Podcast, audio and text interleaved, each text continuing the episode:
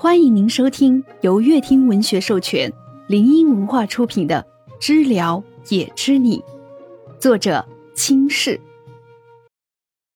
第三十七章：瞌睡虫。徐聂抬起的手只能放下，打不到了。经过刚刚这么一闹，待在薛了的办公室里，徐聂觉得浑身都不自在。他怎么说？徐逆攥着手心儿，看着坐着的薛了，还没说完，就听见薛了不明情绪的话。薛了原本还挺开心的，但眼前许聂这么着急的想撇清，他愣了眼许聂着急的样子，自嘲的笑了下。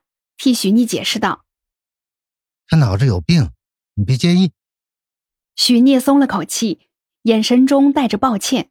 离开前对薛了说：“给他多买点药吧，不贵。”许聂在门边朝薛了微微低下了头，把门带上了。薛了看着监控上，许聂出去之后一直拍着自己的小心脏，他还转头看了眼薛了的办公室。早知道早点来江城了。薛了退出了监控画面，望着不透明的玻璃门，他们离得真的很近，望眼欲穿。弥补不了的时间，很久以前心里的芥蒂，薛了都没有办法。他想从现在许逆在他身边开始，一步一步的走近他。在不在一起无所谓，如果许逆能再爱上他，那最好。许逆好像一整个上午都在躲着薛了，刻意的不去接触薛了。许助理，这个麻烦交给薛总。许逆在工位发着呆，他本就不想去薛了办公室，没想什么就回道：“抱歉哈，你可以直接去。”那人递着文件的手一震，盯着许逆，他没有开玩笑的成分吗？许逆还在发呆，那个女员工说：“好好。”薛总的办公室，除了几个高层可以进去，大部分的人都不准进去。不用说明的公司规定，禁止入内。女生心事重重的，在薛了的办公室门口犹豫了好久，闭上眼睛，伸出手就打算敲门。等等等等！徐妮转头看的时候，才想起来这事儿，只能冲过去拿过那个女生手里的文件。我来，我来。许妮见他像是感谢自己一样，不停的点头。谢谢，这个非常急。转头就跑了。许妮面对着门，整理了下表情，抬手还没敲到门，就听见薛了的声音：“进来，再不进来我就要下班了。”许聂也不好意思再矫情，直接推了进去。这个需要你的签字。许聂把文件放在薛了的桌子上，在桌子旁边低着头。一句话不说，就等着。薛了看了眼蓝色外壳，就放在那儿。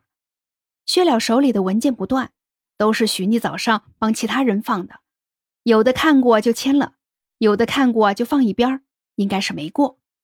许逆稍抬了头，薛了好像就是故意不签这个。薛总，这个很急，能现在签吗？许逆问了下，薛了像是在等什么，点了下头。拿起那份文件，随意翻开了下，又看了眼手表，还差四秒。薛了手里握着笔，在纸上只留下一个黑点儿。到点儿了，现在是下班时间。薛了放下手里的东西，无奈的看着许逆。许逆猛地抬头：“你，你，这到底是谁的公司啊？上赶着下班啊？”那薛总可以屈尊。稍微加班一分钟吗？薛了身子一松，靠在椅子的被子上，眼里是许逆在桌子对面，有些生气的样子。薛了像是思考了一下这件事的利弊。你付加班的工资？薛了问了许逆，这件事儿很重要。如果是，力挺大的。许逆皱了下眉头，只是一下，换了副嘴脸。如果按江山的工资算。我可以付，薛了还是没同意。许逆里面补充：“我付。”哦，我加班一分钟。薛了离开靠背，离桌子更近了一些，伸手拿过那个文件，翻开之后就刷刷签了字，没合上就递给许逆。许逆满意的点点头，打算离开。薛了开始问：“微信还是支付宝？”脚跟刚离地，许逆就停住。他其实想要回去之后要江聘也给工资，没想到薛了现在就要。许逆把左手放进了外套的兜里，摸了摸，转身走到薛了的办公桌旁。现金可以吗？一个硬币被放在了桌子上。许妮说完，没等薛了的回答，直接转身出去了。文件重要，他看了眼数据，挺大的。要是谈成，许妮还能加一点工资，比一块钱多多了。那硬币还是不知道什么时候放进去的，应该是早上为了买豆浆的吧。许妮把文件送给了来送文件的那个女生。随后，她也就下班了。我的加班怎么算？许妮拿着东西往包里装，一直在吐槽。许妮提着包走出了公司，薛了没让他等，他可以直接去吃饭了吧？大不了给他带点儿。许妮在公司楼下一家饭馆吃完饭，还没结账，就接到了薛了的消息，阴魂不散的。许妮想想，给我带一份，淡一点口味。